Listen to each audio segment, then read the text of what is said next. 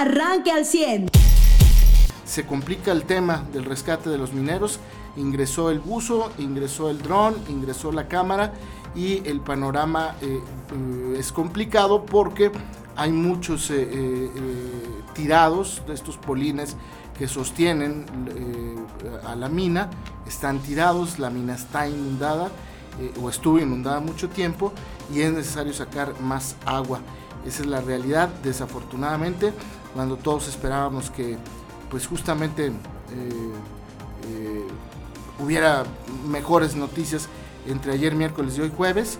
Vamos a esperar a ver qué dicen hoy las autoridades, pero por lo pronto pues eso es lo que trascendió extraoficialmente el día de ayer y oficialmente fue eh, pues prácticamente eh, corroborado por el comunicado de las autoridades estatales. Buenos días a ambos. Muy buenos días a todos. Pues sí, es lo que precisamente ayer no preguntaba, ¿cómo pueden decir, uh, cerciorarse de, que va a ser tal día, como decía el presidente en la mañanera el día de ayer? No, si no es un derrumbe, es una inundación y no saben las condiciones que van a encontrar allá abajo, ¿no? La cantidad de polines que hay. Se habla también de eh, que estaban liberando el pozo 3 como para un posible ingreso, pero no eso es para aumentar, ¿no? La, bomba con la, vaya, los caballos de la bomba que está extrayendo allá y que por como ya están extrayendo a mayor profundidad el agua, pues necesitan otro equipo, como hacer un cambio de equipo. O sea, avanzan, pero pues sí, tal cual, eh, pues lo señalabas, Carlos, pues no, no sabes qué te vas a encontrar allá abajo, ¿no? Que ha traído la corriente a la superficie. Ahora sí entraron, que eso fue lo que se había establecido, que esperaban entrar y entraron. Entró un buzo. El problema es lo que iban a encontrar más adelante de donde había explorado el propio eh, dron anfibio. Eh, eh, era algo que, digamos, esperaba, pero insisto yo, pues este tema de las esperanzas son las últimas que mueren, las tienen todos y todos tienen derecho a tener esperanzas, pero sí se, se, nota complicado, van a tener que seguir sacando agua. El problema ahora es que estas grandes bombas que ingresaron para sacar agua ya no funcionan, bueno, sí funcionan, pero ya no se logra el objetivo porque eh, eh, esas grandes bombas están jalando más aire que agua. Y este y entonces pues ya, ya no funcionan muy o ya no tienen el mismo objetivo. Por eso tienen que usar bombas más pequeñas que lleguen más o que lleguen más a la profundidad y que saquen un poco más de agua.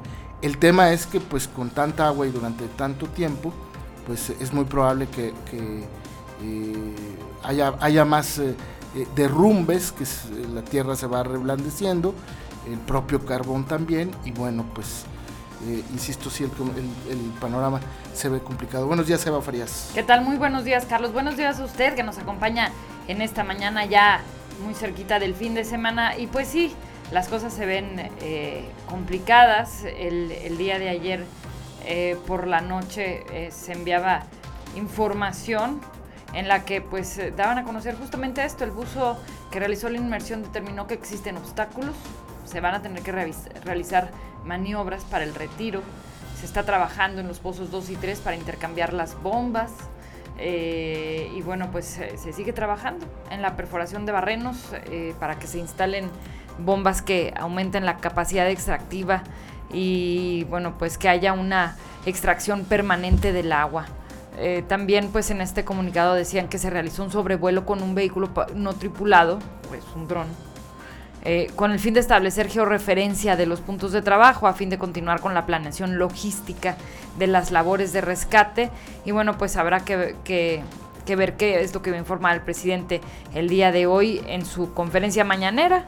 Eh, acerca de este tema y de si existe algún tipo de actualización o qué es lo que dará a conocer, ¿no? Exactamente. Hablando del presidente, me parece que ayer se dio cuenta eh, ayer, sobre todo antier, pero ayer lo confirmó, eh, del error que cometió al anunciar el tema de la Guardia Nacional, porque es un tema de constitucionalidad, como aquí eh, se había aclarado.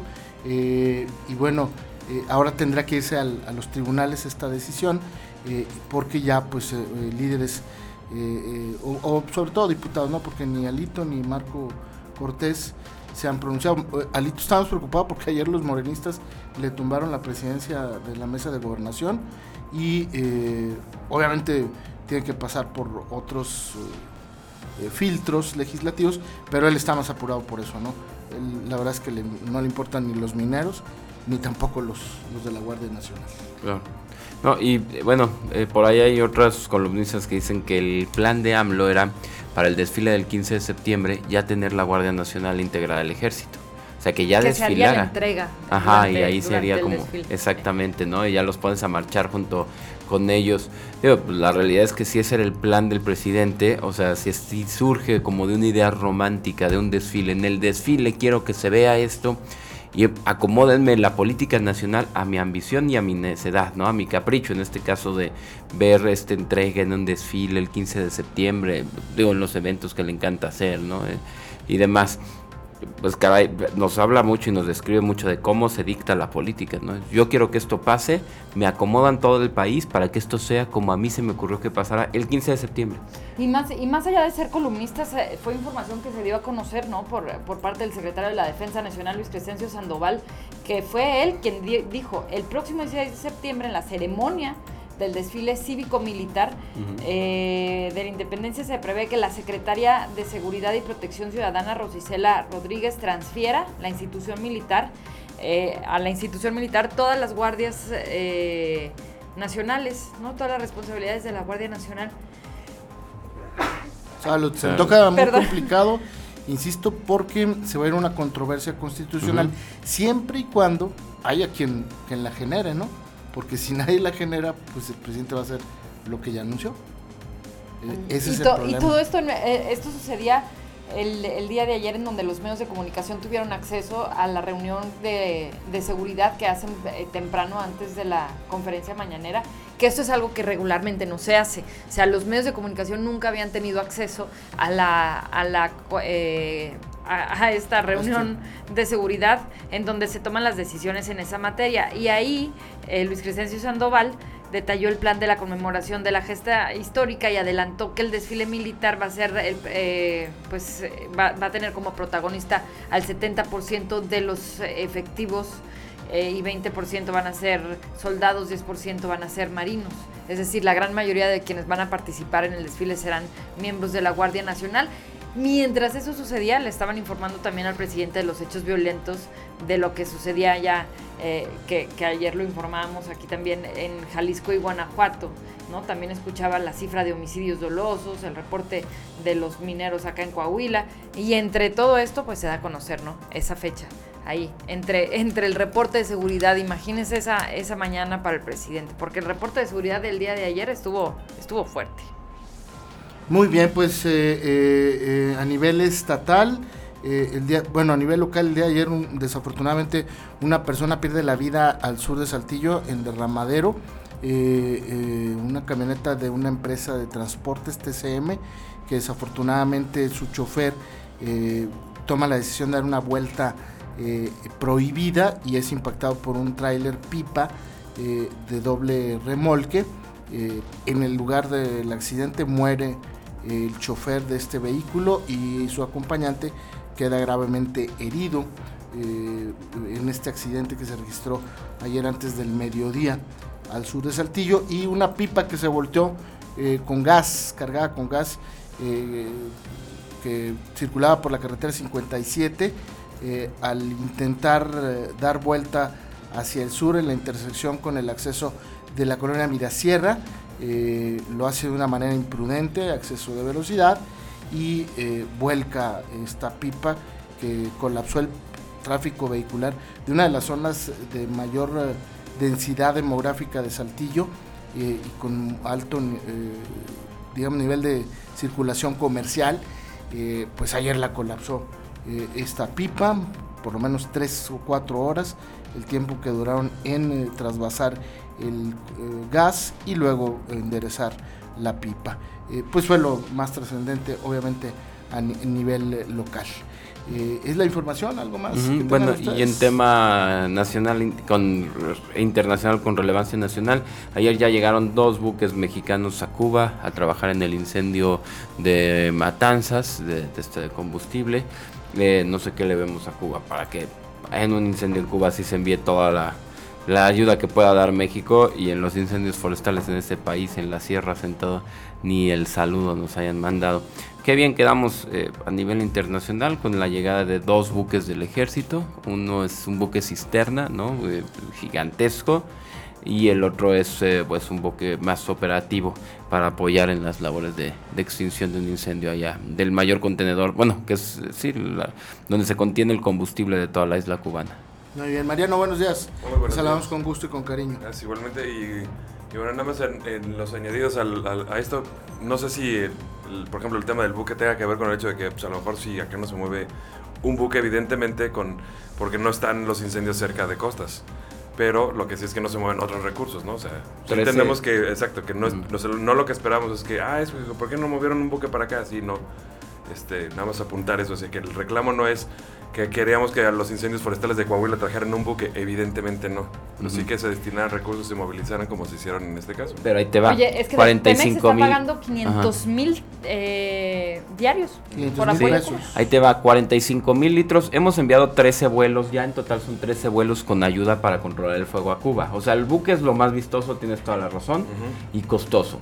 Pero aparte estamos enviando 45 mil litros de espuma retardante. ¿Cuántos han enviado? Enviaron a Nuevo León, a la Sierra de Santiago, a Arteaga, ¿cuántos a, cualquier otro incendio de aquí de los que tuvimos hace poco?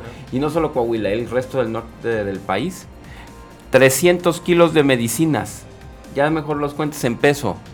O sea, lo que están enviando para... Aprovecha aquí un incendio para que ayudes al sistema de salud de Cuba. Digo, lo cuando aquí, estaba todo surtida la medicina. Sí, claro, cuando aquí escasea, ¿no? Y eh, todo esto en los últimos días donde pues no se ha hecho, no se hizo esperar la ayuda por parte de México.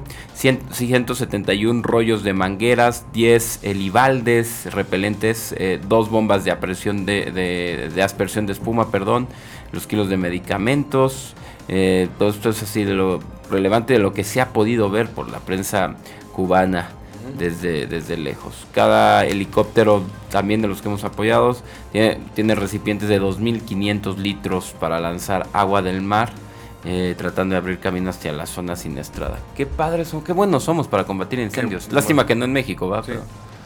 Pues 25 mil dólares diarios cuesta el buque. Y, y, nada más un tema adicional, yo pondría que a, a, mí se me hace lamentable que este, se supone que todo el dinero de los este, más de medio billón de este no no sí medio billón de pesos que se ha destinado a combatir la inflación de, este país y que sobre todo dijo el presidente que se iba a destinar a, que evitar que aumentaran los precios de 24 poquitos de la canasta básica. Bueno 15 de esos tienen aumento.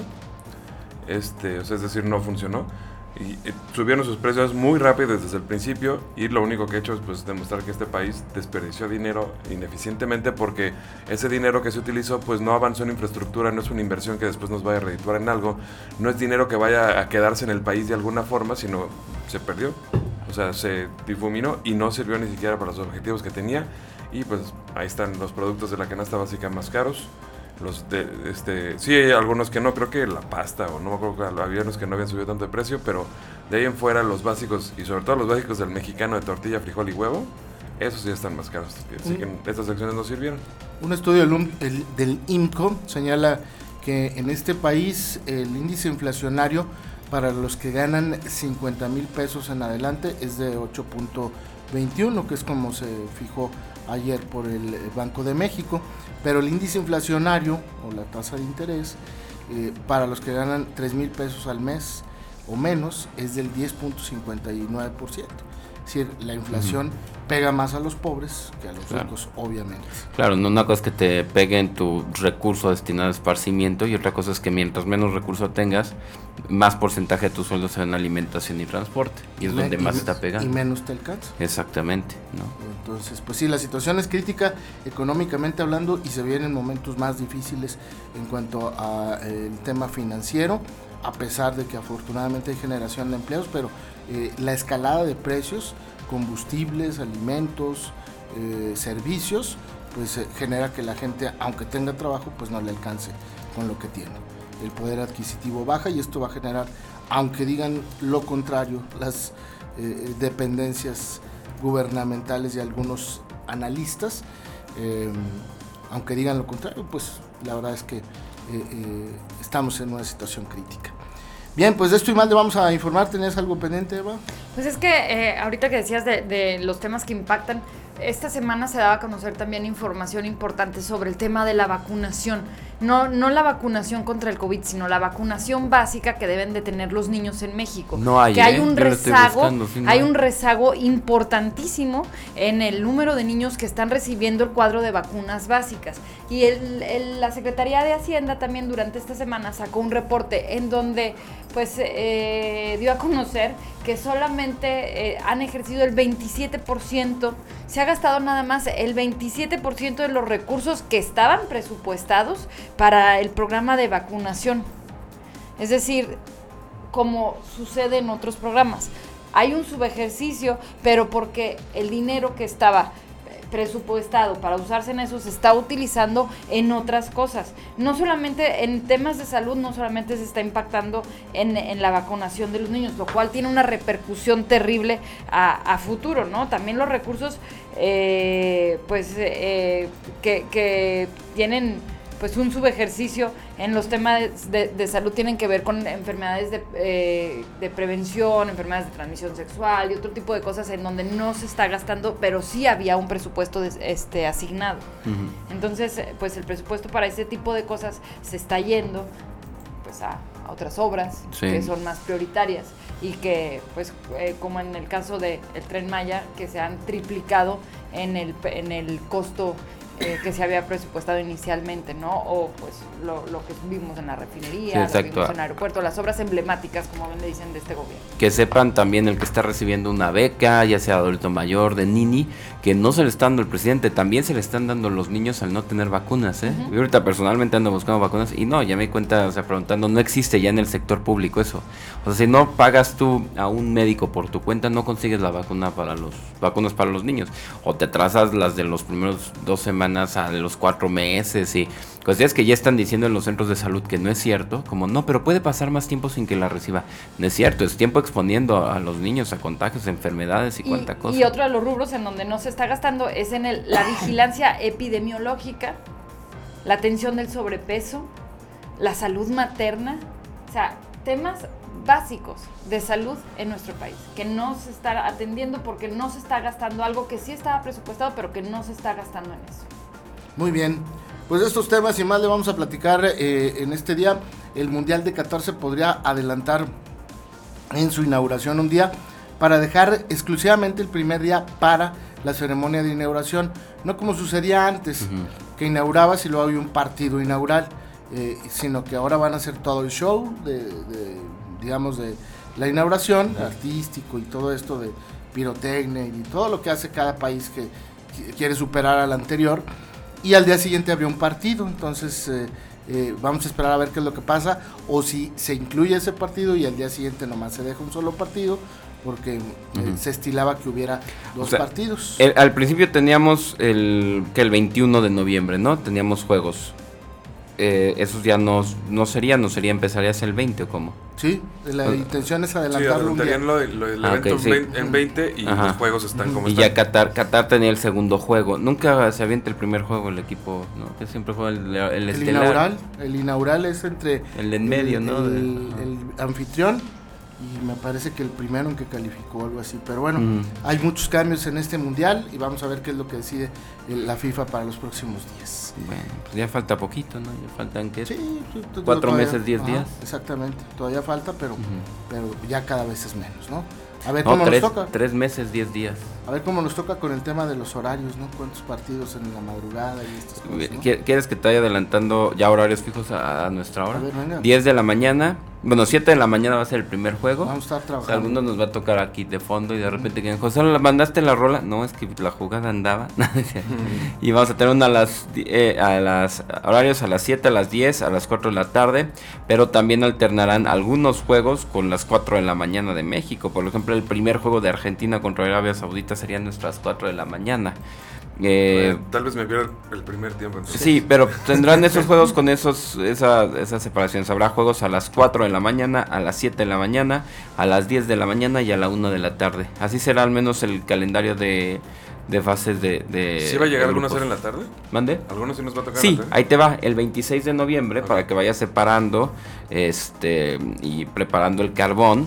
Va a ser a la una de la tarde el México-Argentina. Ah, no, y también lo digo no solo por, o sea, por eso, sino por los restauranteros que normalmente se benefician de los A mundiales. la una de la sea, tarde, ¿no? ajá, a la una de la tarde ya está bien. El de Arabia Saudita contra México también mandado a hacer a la una de la tarde, el 30 de No, noviembre. bueno, y el del 26 es sábado. Ajá, No hay aparte. chamba, entonces, Sí, no. digo, no todos, ¿verdad? Pero la gran Sí, mayoría sí. no chambea. ¿Y el Exacto, otro que no. dijiste cuál es? El de México Arabia Saudita es a las a ¿Pero las? El que te dije el 30. Ese sí cae en tres semanas, miércoles. Ok. ¿Así? Ah, ¿Y es- en qué horario está? Ah, igual a la una de la tarde. Correcto. Pero pues te quitas si México gana, si es su único triunfo del mundial y que acabemos en fiesta. Pues- Y me falta uno de fase de grupos de México, déjame te lo encuentro de una vez. Ah, México-Polonia es a las 10 de la mañana, el 22. Están muy cómodos los horarios. Sí, no nos tocó nada, no sé si... O sea, si- 10 de la mañana sí está bien, se puede ver porque el juego, nada más no va a ser la misma botana, pero bueno. Borrachera, pues, ¿no? no sé, porque ¿Ese ellos- qué día es? El 22, Barbacoa, que es martes. Algo así, o sea, sí, taquito. taquitos, cosas así. No, mira, a ver, lo vale México. Una mimosa, ¿no? Vale, vale el ausentismo la hora. Hay Sí, gente ya- que ya falta fútbol, por otras pues, bueno, cosas. ya. He llegado tarde porque no encontraba mi cartera.